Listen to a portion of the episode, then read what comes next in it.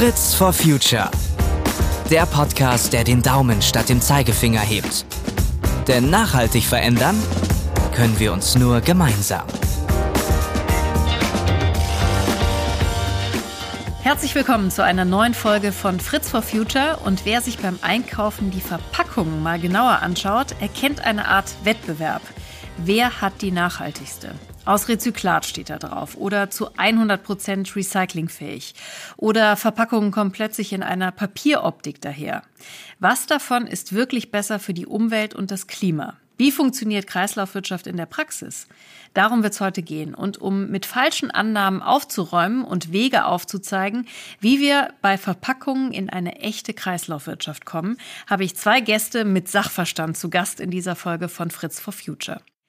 Carolina Schweig, Diplom-Ingenieurin im Bereich Papier- und Kunststoffverarbeitung und Verpackungsmaterial- und Technologiespezialistin. Ganz herzlich willkommen an dich, Carolina. Dankeschön fürs hier sein. Und ich möchte begrüßen Dr. Daniel Schwab, bei Tomra für die Kreislaufwirtschaftsstrategie verantwortlich. Tomra stellt unter anderem die Automaten her, in die wir unsere Pfandflaschen zurückgeben. Aber das Unternehmen kümmert sich auch um Recyclinganlagen, um mehr sauberes Recyclingmaterial zu generieren, was man nämlich braucht, um daraus wieder neue Produkte herzustellen. Herzlich willkommen auch an dich, Daniel. Ich freue mich aufs Gespräch. Daniel, es wird ständig davon gesprochen, dass wir die Recyclingquoten erhöhen müssen. Was ist denn das Problem eigentlich? Warum sind die noch so niedrig? Also man muss erstmal zwei verschiedene Aspekte unterscheiden. Zum einen muss man erstmal den Müll einsammeln und zum zweiten muss man das, was gesammelt ist, recyceln. In Deutschland haben wir mehr oder weniger zwei Methoden, um einzusammeln. Entweder wir nutzen die Pfandautomaten für die Getränkeflaschen oder eben wir haben gelbe Säcke bzw. gelbe Tonnen. Jetzt ist es erstmal so, beim Einsammeln, nicht alles landet überhaupt in den Mülleimer. Leider landet noch viel zu viel in der Umwelt, im Park irgendwo. Und zum Zweiten landen die Dinge häufig noch in der falschen Tonne. Das heißt, die Dinge werden statt in der gelben Tonne in der schwarzen Tonne entsorgt oder im schlimmeren Fall auch im Papier, im Biomüll, im Glasmüll oder irgendwo anders findet man auch Plastik und Verpackung. Ähm, weit ist es jetzt so, in Deutschland nur was in der gelben Tonne landet, zählt wirklich in diese Recycling-Statistik rein. Ähm, und selbst das, was dann in der richtigen Tonne gelandet ist, wird nicht unbedingt recycelt. Das heißt, da gibt es eben wiederum auch Dinge, die dann zwar in der gelben Tonne sind, aber nicht recyclingfähig sind, weil sie zum Beispiel schlecht designt sind. Das heißt, sie können gar nicht recycelt werden. Oder es gibt gar keinen Marktbedarf für diese Art von Material. Oder eben es ist zu teuer, es zu recyceln. Okay, das ist natürlich schon sehr spannend. Vielleicht können wir da direkt mal reingehen. Also, was heißt, die haben das falsche Design oder die können nicht recycelt werden? Was kannst du mal ein Beispiel nennen, was da sein kann? Meine, grundsätzlich kann man natürlich sagen, alles kann recycelt werden. Das ist eine Frage der Kosten. Das heißt, wenn ich sage, es kann nicht recycelt werden, meine ich natürlich, es kann nicht ökonomisch sinnvoll recycelt werden. Und ein Beispiel ist zum Beispiel Tetra Pak. Das heißt, diese Art von Verbundverpackung besteht aus mehreren Materialien. Das heißt, es ist sehr schwierig wieder aufzutrennen und man kann eigentlich dann nur gewisse Teile davon wieder vernutzen. Im, im, im Falle der Verbundverpackung meistens die Fasern, aber für den Rest gibt es einfach keinen Markt oder es ist einfach zu schwierig. Oder eben Dinge bestehen aus Multimaterialien, das heißt, es sind verschiedenste Kunststoffarten in einer Verpackung zusammengebracht, die ich einfach nicht mehr sinnvoll voneinander trennen kann, ohne großen finanziellen und, und technischen Aufwand zu betreiben. Mhm. Carolina, es steht ja inzwischen auf ganz vielen Verpackungen drauf, dass sie recycelt werden können, dass sie aus recyceltem Material bestehen und dann auch noch zu wie viel Prozent. So richtig einordnen, was da drauf steht, können die Verbraucherinnen und Verbraucher das aber ja eigentlich nicht. Was ist nach aktuellem Stand eine gute Orientierung, wenn ich jetzt vor so einem Regal stehe und all das lese? Also das erste Mal, alles, was 100 Prozent ist, kann man eigentlich getrost vergessen, weil das ist äh, so Werbeaussagen, weil es gibt keine Verpackung, die aus 100 Prozent Rezyklat herstellbar ist. Das liegt schon in der Stoffaufbereitung. Wir haben da Farbstoffe und wir haben da Additive, also Hilfsmittel, um etwas zu verarbeiten. Und äh, damit sieht man schon gleich, also 100 Prozent, äh, da kann man, man kann sagen, vielleicht vielleicht, wir machen alles, äh, alles an Kunststoff, an PP. Das reine PP da drin ist dann eventuell tatsächlich zu 100 Prozent Rezyklat, aber nicht die Flasche. Und was wir eben auch noch recht häufig sehen ist, naja, dann beziehen wir uns nur auf die Flasche, aber auch nicht auf den Verschluss. Und dann äh, würde ich auch noch mal sagen, ähm, um zur Orientierung, alles was, wir hatten ja vorhin schon mal kurz dieses Design for Recycling angesprochen, gesprochen, alles das, was so übliche Stoffströme sind. Also da gibt es immer hinten auf den Verpackungen sind diese sogenannten Recycling Codes. Wenn da ein Recycling Code draufsteht wie PP oder PE oder so etwas, dann kann man auch schon mehr davon ausgehen, dass da was Stimmiges und Recycelfähiges drin ist, als wenn wir sagen, ähm, also wenn, wenn das irgendwelche Mischmaterialien sind und da Others zum Beispiel draufsteht oder 07. Also ich muss gestehen, diesen Code, der ist mir noch nie aufgefallen. Also da muss ich tatsächlich noch mal äh, genauer hingucken. Ähm, das ist auf jeden Fall ein äh, wertvoller Hinweis an der Stelle. Daniel, was ich gerade aber auch noch mal spannend fand, das wissen ja auch viele nicht, dass man zum Beispiel den Deckel oder auch die die Sprühfunktion sozusagen äh, trennen muss von der eigentlichen Flasche oder dem Behältnis. Ist das richtig? Und kann das dann beides in äh, die gelbe Tonne? Letzten Endes müssen alle Produkte, die aus verschiedenen Materialien bestehen, irgendwann getrennt werden. Es kann entweder technisch passieren und technisch wird dann einfach geschreddert, das heißt in kleine Teile gemacht und die kleinen Teile werden sortiert. Aber natürlich hilft es dem Prozess, wenn ich als Konsument schon das auseinandernehme, was ich kann, eben den Deckel vom Joghurtbecher schon mal abmachen oder eben bei einer Sprühflasche sicherlich der Sprühkopf ein anderes Material als die Flasche. Das heißt, es wird immer getrennt voneinander recyceln, es muss immer getrennt werden. Und wie gesagt, wenn ich es als Konsument nicht mache, muss es später technisch erfolgen, was schwieriger natürlich ist, als wenn es der Konsument schon macht, bevor er es in die Tonne reinschmeißt. Allerdings, da gibt es auch Ausnahmen, zum Beispiel äh, Sprühflaschen mit einem kindergesicherten Verschluss. Die trennt man nämlich dann nicht. Carolina, wir haben ja äh, in den Regalen inzwischen auch immer mehr Papierverpackungen oder zumindest welche, die auch so aussehen, die diese Optik haben. Ist das eine gute Sache oder ist das im Zweifel ähnlich schlecht? Wir hatten ja auch immer die Gegenüberstellung Plastiktüten an der Kasse versus Papiertüten, wo man ja auch sehr schnell verstanden hat, die Papiertüten sind in der Ökobilanz gar nicht besser. Wie ist es bei Verpackungen? Also definitiv ist das das absolute Reizthema für uns mit unserem Büro im Moment, ähm, weil in, den in der Verpackungsverordnung bzw. Verpackungsgesetz und Circular Economy steht nicht, geht auf Papier und verbraucht auf Teufel komm raus so viel wie ihr nur könnt, sondern es steht drin, äh, wir sollen reduzieren und überlegen, was wir tatsächlich wollen. Also dieser Hype auf ein Material zu gehen, auf ein anderes Material und munter weiter zu konsumieren ohne Sinn und Verstand, das ist nicht die Lösung. Und wenn wir uns dann nochmal überlegen, woher kommen die Papiere, da gibt es eine schöne Statistik von, vom IFOI, die hat es mal untersucht und hat festgestellt, dass schon 2018 die Hälfte der Papiere aus Lateinamerika kam und aus Eukalyptus-Monokulturen, dann ist jeder, der eigentlich nur hirnlos wechselt, ohne zu reduzieren, mitverantwortlich, dass noch mehr Regenwald äh, gerodet wird oder verbrannt wird. Also wir befeuern mit unserem unendlichen Papierhunger eigentlich die Rodung von äh, Wäldern in Gegenden, in denen wir es gar nicht wollen. Und dann noch mal eine andere Sache dazu. Ähm, ein Baum, weil dann viele sagen, ach, aber unsere Bäume und unsere Sachen kommen ja aus Skandinavien. In Skandinavien braucht ein Baum um so 15 bis 17 Jahre, bis er zu Zellstoff verarbeitet werden kann. In, äh, wenn man das im Amazonasbecken irgendwo macht, diese Eukalyptusbäume brauchen bloß sieben, acht Jahre.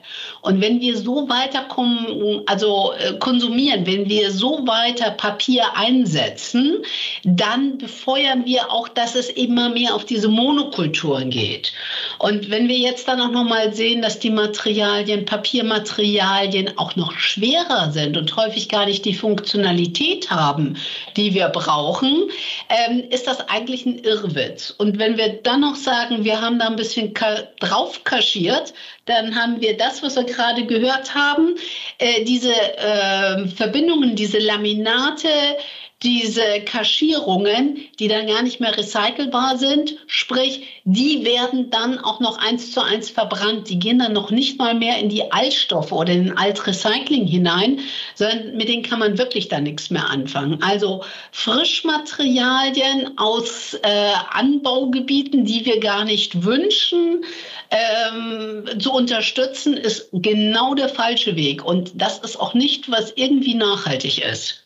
Das heißt also, wir brauchen mehr recyclingfähiges Kunststoff, mehr Plastik. Ist das korrekt? Genau, also Monomaterialien so wenig wie möglich. Also das Thema ist auch nicht eine, eine Rohstoffdiskussion. Also durch, man kann durchaus mit Altpapieren irgendwas Sinnvolles machen. Es geht darum, weniger zu verbrauchen. Es geht darum zu überlegen, wie kann ich mit dem minimalsten Einsatz an Ressourcen meine Funktionalität, also meine Arbeitsaufgabe für diese Verpackung erledigen. Und dann dabei zu gucken, dass ich das auch wirklich in einer Art und Weise, also soweit es irgendwie geht, mono, dass es wieder aufbereitet ist und dass ich diesen Stoff zwei, drei, vier, fünf Mal benutzen kann. Also das ist eigentlich das, was wir wollen. Nicht irgendwie mal eben über ähm, Rohstoffe zu diskutieren, was uns jetzt freundlicher erscheint oder so. Also das kann es nicht sein und das ist auch nicht gemeint, weder von den Gesetzgebern noch von den Nachhaltigkeitstreibern. Bei dem, was Carolina gerade erzählt hat, äh, Daniel, habe ich gerade so ein Bild von, von einem Kuchenteig äh, im Kopf. Also da ist alles zusammengemischt und es ist aber nur dann recyclingfähig, wenn wir quasi nur den einen Teil haben, also Mehl beispielsweise. Verstehe ich das richtig oder ist das ein schräges Bild? Nein, es hängt davon ab, ich kann auch ein Gemisch recyceln, aber dann eben nur was anderes. Zum Beispiel, wenn ich jetzt eine Parkbank mache oder viele kennen vielleicht ähm, diese Pfosten, die man im Garten benutzen kann, die aus Rezyklaten sind, da kann ich durchaus auch ein Gemisch von Kunststoffen reingeben, weil da kommt es nicht so sehr auf die Optik an, da kommt es nicht so sehr auf den Geruch an, da kommt es nicht so sehr auf die mechanischen Eigenschaften an. Das heißt, sagen wir mal, dicke Objekte eben für den Außenbereich werden eben aus solchen gemischten Kunststoffen gemacht. Und ich jetzt wirklich sagen möchte, ich möchte eine neue Verpackung machen, die wieder im Regal steht, die eine Funktion erfüllen muss, dann muss der Stoff natürlich sehr rein sein. Und er sollte vermutlich auch gut aussehen, weil da sind wir nämlich direkt beim nächsten Thema. Wenn wir Rezyklat verwenden und auch in mehreren Kreisläufen, dann verändert sich ja auch das Material. Beschreib mal bitte, was damit passiert. Also es sieht anders aus, es ist auch ein gewisser Geruch teilweise mit drin. Ähm, also was sind da die Herausforderungen? Also zum Beispiel bei transparenten PET-Flaschen kann man, also Getränkeflaschen kann man beobachten, dass die nach einer gewissen Zeit einen gewissen Gelbstich bekommen. Das heißt, wenn ich eben dann gegen das Licht schaue, sehe ich eben einen gewissen Gelbstich in der Verpackung. Und theoretisch kann man diese Dinge alle wegbekommen. Aber es ist eigentlich nur ein optischer Makel. Das ist die große Frage, muss ich eigentlich so einen optischen Makel wegbekommen? Muss wirklich eine recycelte Verpackung mit einem hohen Recyclinganteil genauso aussehen wie eine Neuware oder ist es eher dass das ein positiver Aspekt ist, weil wir wissen, dass Konsumenten mehr und mehr bereit sind, für nachhaltige Produkte zu bezahlen. Das ist die Frage, sind sie auch bereit, dafür einen gewissen Abstrich an der Optik zu machen? Man kann es zum Beispiel mit dem Papier vergleichen. Ähm, früher war Papier immer rein weiß und das war ein wichtiges Qualitätsmerkmal, dass das Papier blütenweiß ist. Und dann kam irgendwie ein Recyclingpapier. Ein Recyclingpapier war grau, es war braun, es sah ganz anders aus und die Leute wollten es ursprünglich nicht. Aber irgendwann hat man eben festgestellt, das ist eben die nachhaltige Variante und plötzlich wurde man abgelehnt, wenn man weißes Papier in der Schule hat und kein gräuliches Papier. Und es ging dann so weit, dass Papierhersteller ihr neues Papier grau eingefärbt haben, weil einfach das Grau dann das Qualitätsmerkmal war für etwas Recyclingfähiges. Also insofern ist eben die Frage an die Hersteller von, von Magen, müssen wirklich alle, ähm, alle Waschmittelverpackungen die gleiche Grünfarbe haben oder kann es da Abweichung geben? Können da gewisse Flecken drauf sein? Oder wenn man vielleicht nochmal zu einem anderen Thema kommen, Mehrweg. Wenn ich eine Mehrwegflasche habe, die stark verkratzt ist, weiß ich, dass die schon häufig in Benutzung war. Also es ist eigentlich besser wie eine Flasche, die völlig neuwertig aussieht. So wie man ja auch teilweise von Versendern jeder Art äh, schon gebrauchte Kartons bekommt teilweise und das auch quasi äh, das neue Normal darstellen soll. Also insofern muss sich da wahrscheinlich auch der Anspruch und die Anspruchshaltung der Konsumentinnen und Konsumenten ein Stück weit verändern. Also ich frage mich momentan, ob es wirklich der Anspruch der Konsumenten ist oder vielmehr der Anspruch der Marketingabteilung der Konsumgüterhersteller. Ja, ist auch eine spannende Frage. Das müsste man mal diskutieren. Carolina, wie siehst du das? Du hast gerade schon so gelacht. Äh, also ich muss da lachen, weil wir ähm, sogar richtig versuchen, äh, Marketingabteilungen davon zu überzeugen, dass das ja eine Marketingaussage ist. Also es widerspricht eigentlich allen Erkenntnissen der Psychologie, dass man irgendetwas, was so aussieht wie Neuware oder Primware, dann als rezyklat und umweltfreundlich verkauft. Wie soll denn der Kunde verstehen, dass das, was so aussieht wie immer, jetzt was anderes ist? Also von daher wäre es doch eigentlich mal ein super Ansatz, ganz neue Designelemente auf diese Rezyklatoptik und Haptik reinzubringen. Also beispielsweise bei Rezyklaten, wenn ich eine höhere Ausbeute aus den Rezyklaten haben möchte, dann habe ich auch so Stippen, also so, Un so Rauheiten auf der Oberfläche. Das gibt nicht so ein gutes Druckbild, aber das kann ich ja dann vermarkten, das kann ich ja ausloben und kann mich damit positionieren. Also ich, ich sehe das Problem nicht. Ich sehe eher das Problem, es so haben zu wollen wie bisher. Ja, das stimmt. Das also ist wahrscheinlich echt viel Umdenken an vielen Stellen absolut notwendig. Carolina, ich habe Ihnen ja schon angesprochen, es gibt viel zu wenig Rezyklat, um wirklich viele Verpackungen aus Rezyklat auch herzustellen. Warum ist das eigentlich so? Was ist das Problem? Das Thema ist ein bisschen komplizierter.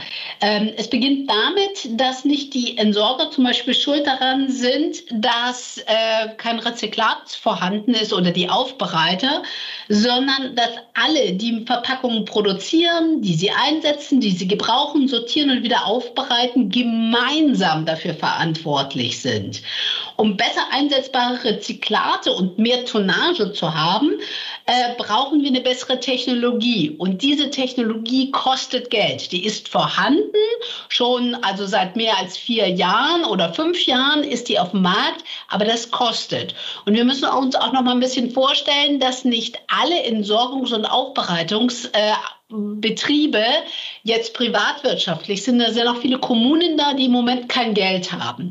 Also um dieses Geld zu bekommen oder in Umlauf zu kriegen, damit man die entsprechende Technologie hat, braucht man auch Verbindlichkeiten. Dazu gab es vor zwei Jahren Abfragen von der Entsorgungsindustrie.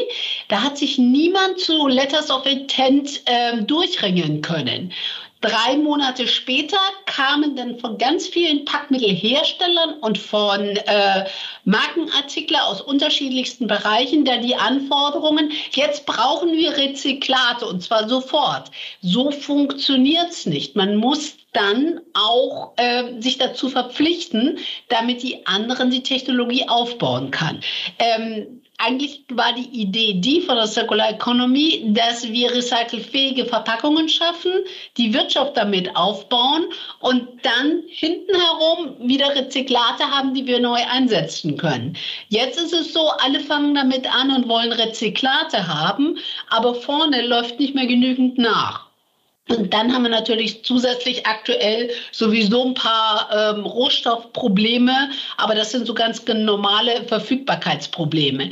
Also, wenn wir das Ganze umdrehen, wir es als Gemeinschaftsprojekte sehen, ähm, dieses klassische Denken der Aufgabenteilung, jeder ist nur noch für seinen kleinen Bereich zuständig und verantwortlich, wenn wir das aufheben, neues Verständnis der Zusammenarbeit und der Wirtschaft entwickeln und dann dafür sorgen, dass wir in solchen größeren Zusammenhängen mehr Rezyklate überhaupt produzieren können, dadurch, dass wir recycelfähige Packmittel und Packstoffe produzieren und in den Loop hineinbringen, dann werden wir auch in absehbarer Zeit wieder genügend Rezyklate haben.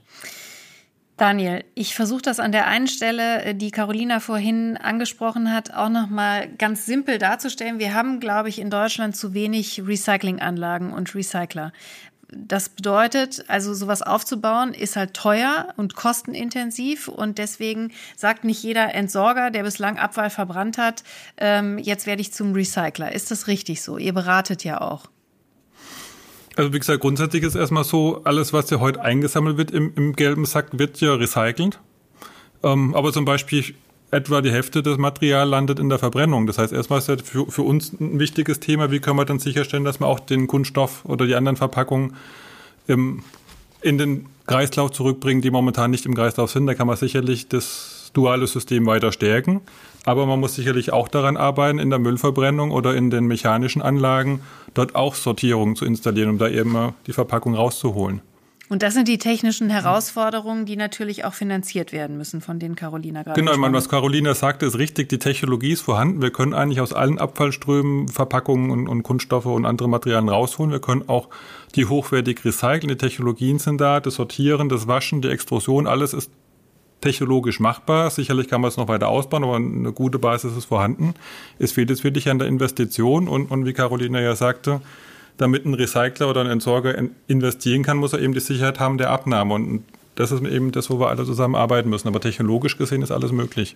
Und gäbe es auch politische Anreize, das zu steuern? Politische Anreize haben wir natürlich. Wir sehen es natürlich, dass die EU gerade in den letzten Jahren das sehr stark vorantreibt, was vielleicht vor fünf Jahren noch kaum jemand für möglich gehalten hätte. Und, und, und höhere Recyclingquote sind eine Sache. Jetzt wissen wir als nächstes kommen verbindliche Ziele für Rezyklateinsatzquoten. Das nächste Thema, was daran wahrscheinlich kommt, was es eben auch weiter treiben wird, sind auch Mehrwegquoten. Ich würde gerne zum Thema Mehrweg auch nochmal einen anderen Bereich anschneiden, wenn wir über Mehrwegverpackungen für zum Beispiel Getränke to go oder auch Essen to go sprechen, wo wir auch schon eine andere Folge hier dazu aufgezeichnet haben. Die müssen ja auch wieder dann zurückgegeben werden in ein System und deswegen ist an der Frage die Stelle, Daniel, du von Tomra, ihr macht ja schon die tollen Automaten, wo wir unsere Pfandflaschen zurückgeben können. Ist sowas nicht auch denkbar für solche Mehrwegsysteme, wenn es um äh, ja, Kaffee to go oder beispielsweise auch Essen to go geht? Also Tomra hat ja vor 50 Jahren angefangen mit diesen Rücknahmeautomaten. Damals waren es eben noch die Milchflaschen, die Glasmilchflaschen, die da eingesammelt wurden. Und in, in Deutschland haben wir ja das Mehrwegsystem für, für Getränke und das ist nach meinem Kenntnisstand eines der größten Mehrwegsysteme überhaupt in der Welt. Das heißt, wir können natürlich sehr viel lernen darüber, wie es funktioniert und wie es nicht funktioniert. Und sicherlich ist ein wesentlicher Aspekt so eines Mehrwegsystems für andere Verpackungen, also an, andere Lebensmittelverpackungen, eben die ähm, Benutzerfreundlichkeit. Das heißt, wenn ich jetzt zu Hause meinen Pizzakarton, meine Dönerbox, meine Kaffee von der Bäckerei, meine, meine, mein Softdrink von Fastfood-Laden, wenn ich die alle wieder unterschiedlich wegbringen muss, da wird das System wahrscheinlich nicht funktionieren. Das heißt, es braucht eine gewisse Standardisierung, dass das wirklich in der, ähm, in der Breite funktionieren kann. Und das sind sicherlich solche zentralen Rücknahmestellen sicherlich ein Element davon, wie sowas funktionieren kann. Aber beschäftigt ihr euch damit? Ich meine, es gibt ja auch unterschiedliche Flaschenhersteller und äh, Pfand, Joghurt, äh, Glasbecher etc., die ja auch alle in eure Automaten kommen.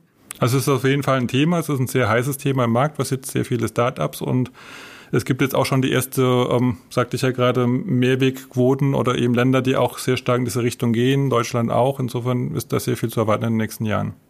Carolina, beim Mehrweggeschirr muss man ja auch sicherlich äh, auf das Material gucken, äh, das gut recyclingfähig ist, weil selbst wenn man es sehr häufig verwenden kann, beziehungsweise diese Produkte sehr häufig verwendet werden können, müssen sie ja irgendwann aber trotzdem recycelt werden und wieder neu hergestellt werden. Worauf müssen die Hersteller da achten? Also ich würde gerne noch einen kurzen Nachtrag zu dem davor sagen. Also ja. diese Stationen, ähm, wo man dann irgendwas zurückgeben kann, das entwickelt sich. Allerdings nicht zentral, sondern eher regional. Also da gibt es schon etliches. Äh, da gibt es auch so verschiedene, ähm, also so im Berliner Großraum gibt es solche Systeme schon, dass man Kaffeebecher von einer Bäckerei zur anderen oder äh, so Futterbecher ähm, oder Schalen äh, von einem to go zum anderen geben kann. Und im Bereich so Osnabrück und sowas, da drüben gibt es auch solche ganzen Ketten ähm, die sowas aufbauen. Und zu dem Material, deswegen jetzt Osnabrück, da gibt es zum Beispiel auch schon so ein, ein Material, beziehungsweise sozusagen so eine Idealentwicklung, dass das als Mehrweg-Kaffeebecher gedacht ist den, äh, wenn der nicht mehr hübsch genug ist, kann er recycelt werden, weil es wird ja immer sozusagen gesammelt. Da gibt es jetzt schon Vereinbarungen mit den Leuten, die das Material herstellen und den, den Becher herstellen, dass die das Material auch wieder aufnehmen, wieder neue Becher machen. Und wenn dann so häufig recycelt ist, dass man es eben nicht mehr recyceln kann, dann ist das Material sogar so ähm, gemacht, dass es erdabbaubar ist, dass man das tatsächlich irgendwie ähm, nicht verbrennen muss, sondern tatsächlich auf der Erde machen könnte. Aber man könnte das dann auch sagen, wenn das so viel mal aufbereitet ist, kann man es dann auch irgendwann mal verbrennen und als Stützfeuerung benutzen. Also solche Konzepte gibt es bereits, aber eher dezentral. Was ich habe Leuten hören, ist, dass eben auch die Handelsketten mehr und mehr überlegen, also jetzt nicht gerade die Discounter, weil die ja gar nicht so die Möglichkeiten dazu haben, aber dass die, die sowieso schon Mehrweg anbieten, dass die da immer wieder experimentieren. Also auch so mit äh, Mehrweg im Bereich zum Beispiel ähm, so Wurst und Fleisch oder Käse und so weiter mit Auffangbehältern in, in verschiedensten Outlets was dann wieder zurückgenommen wird, wieder gereinigt wird und dann kann man sozusagen gegen Bon wieder eine neue gereinigte Verpackung mitnehmen, die aber eine Mehrwegverpackung ist. Also solche Konzepte gibt es schon, eben nur nicht jetzt bundesweit oder europaweit, sondern immer regional. Ja, das ist genau sicherlich ein äh, Problem noch an der Sache, aber das ist sehr spannend, was du gerade auch sagst, was da so alles noch im Köcher ist. Deswegen, Daniel, an dich die Frage, wenn man das ja auch alles mitbedenkt, ne? wenn man natürlich weiß, das muss ja auch alles gereinigt werden, wo wird das gereinigt etc. Wie gut ist dann eigentlich so ein Mehrwegsystem noch? Also das muss man ja alles mit eindenken und teilweise wird es ja auch ganz woanders gereinigt als beispielsweise, wo man es abgibt. Genau, das ist halt ein wesentliches Thema der Klimabilanz und, und die ist natürlich nie, nicht ganz trivial. Es hängt natürlich von der Art des Materials ab, es hängt eben von den Entfernungen ab, ähm, es hängt davon ab, wie häufig kann das Material wiederverwendet werden. Und auch hier gibt es die besten Erfahrungswerte momentan aus dem Getränkebereich, wo wir eben die Einweg-PET-Flaschen haben, wir haben die Mehrweg-PET-Flaschen, wir haben Glasflaschen. Und grundsätzlich gibt es Statistiken, die sagen, äh, Mineralwasser in Glasflaschen macht Sinn, wenn es aber ein Umkreis von etwa 150 Kilometern ist. Und wie gesagt, dann ist eben die Frage, mit was vergleiche ich. Aber das ist so ein ganz grober Richtwert, der eben sagt, es muss halt in der Nähe sein. Wenn ich das durch ganz Deutschland schicke oder wenn ich mein Wasser aus Italien kommen lasse in der Glasflasche, macht das eben gar keinen Sinn, weil die viel schwerer ist und viel mehr CO2 dann auf dem Transportweg verbraucht. Das heißt, es muss eben ein eher regionales Thema sein, mehrwegig. Aber nicht. geht denn wirklich die Glasflasche von einem Mineralwasser aus Italien zum Säubern zurück nach Italien? Gibt's das? Es hängt von den Flaschen ab. Ich meine, beim Bier haben wir ja auch zum Beispiel in Deutschland Flaschen, die eben die Einheitsstandardflasche ist, die jede Brauerei hat. Und es gibt Brauereien, die ihre ganz speziellen Flaschen haben, die sicherlich dann wieder nach Norddeutschland oder Süddeutschland zurückgeschickt werden müssen. Also es hängt eben davon ab, kann ich die Verpackung standardisieren oder ist es eine Verpackung, die nur dieser eine Hersteller hat und die eben wieder genau zu dem Hersteller zurück muss? Das war so eine Entwicklung äh, eine Zeit lang, muss ich dazwischen äh, babsen. ähm, also jeder wollte es individualisiert und es hat tatsächlich dazu geführt, dass viele Flaschen verworfen wurden, weil man muss ja auch dann sammeln, bis man dann so ein paar Träger voll hat, bis man das sozusagen von Flensburg wieder nach äh, Imstadt oder was weiß ich wohin schicken kann, einmal durch die Republik. Jetzt gibt es auch wieder neue Initiativen, wieder auf diese Einheitsflaschen zurückzukommen in regionalen äh, Verbünden. So irgendwo im Bereich Hannover, Bielefeld, so in der Gruppe. Also in dem Bereich da unten haben sich jetzt viele Bierbrauer zusammengeschlossen, die genau das wieder machen und dadurch Hubs bilden. Also dieses Bewusstsein, dass man sagt, wir, wir bilden Hubs, in denen dann alles wieder gesammelt wird, um kurze Wege zu haben, das, das wächst auf alle Fälle. Mhm, und spannend, äh, ne? das war einfach eine komische Entwicklung zwischendurch.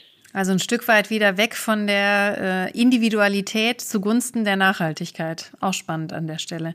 Ich würde abschließend euch beide gerne fragen, äh, was braucht es in drei kurzen Stichworten, damit Kreislaufwirtschaft wirklich funktioniert? Carolina, machst du mal den Anfang bitte. Gut, also ich würde sagen, ähm, Verantwortung über die gesamte Wertschöpfungskette hinweg, das ist das, was ich vorhin sagte, in Gruppen denken, in Systemen zusammendenken.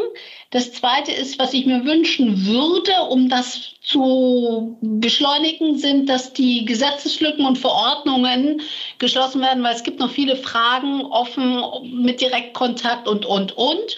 Und ich würde mir wünschen, dass äh, multidisziplinäre Teams bei diesen ganzen Gesetzesvorlagen mitberaten könnten, damit das ein bisschen realitätsorientierter alles abläuft. Ich glaube, das sind so die drei Sachen, die wir bräuchten, damit Kreislaufwirtschaft jetzt schnell mal ähm, vorankommt. Kreislaufwirtschaft, Beirat für die Bundespolitik. Oder, Daniel? Brauchen wir sowas? Was sind deine drei Stichworte? Also ich habe auch Gesetze und die Zusammenarbeit entlang der Wertschöpfungskette völlig unabhängig von Carolina. Das sind wirklich Dinge, die eben wichtig sind. Und ähm, bei mir ist aber Nummer eins der informierte Konsument, weil wir eben gesehen haben, es ist so komplex, dass eben der Konsument leider auch mitdenken muss. Und Insofern müssen wir eben auch sicherstellen, dass wir die Konsumenten mitnehmen, wo wir schon festgestellt haben, selbst für uns Experten ist das Thema recht komplex. Also, was wir auf jeden Fall gelernt haben, so kompliziert es mit der Mülltrennung auch ist, aber auf jeden Fall alles erstmal voneinander zu trennen, ist grundsätzlich gut, bis auf Ausnahmen. Da wird's wieder kompliziert an der Stelle, aber es ist wichtig zu sagen, Sprühflaschen mit einem kindergesicherten Verschluss trennt man nicht. Da bleibt der Sprühkopf eben aus Sicherheitsgründen einfach drauf. Aber ansonsten gilt, trennen hilft auf jeden Fall für eine funktionierende Recyclingwirtschaft.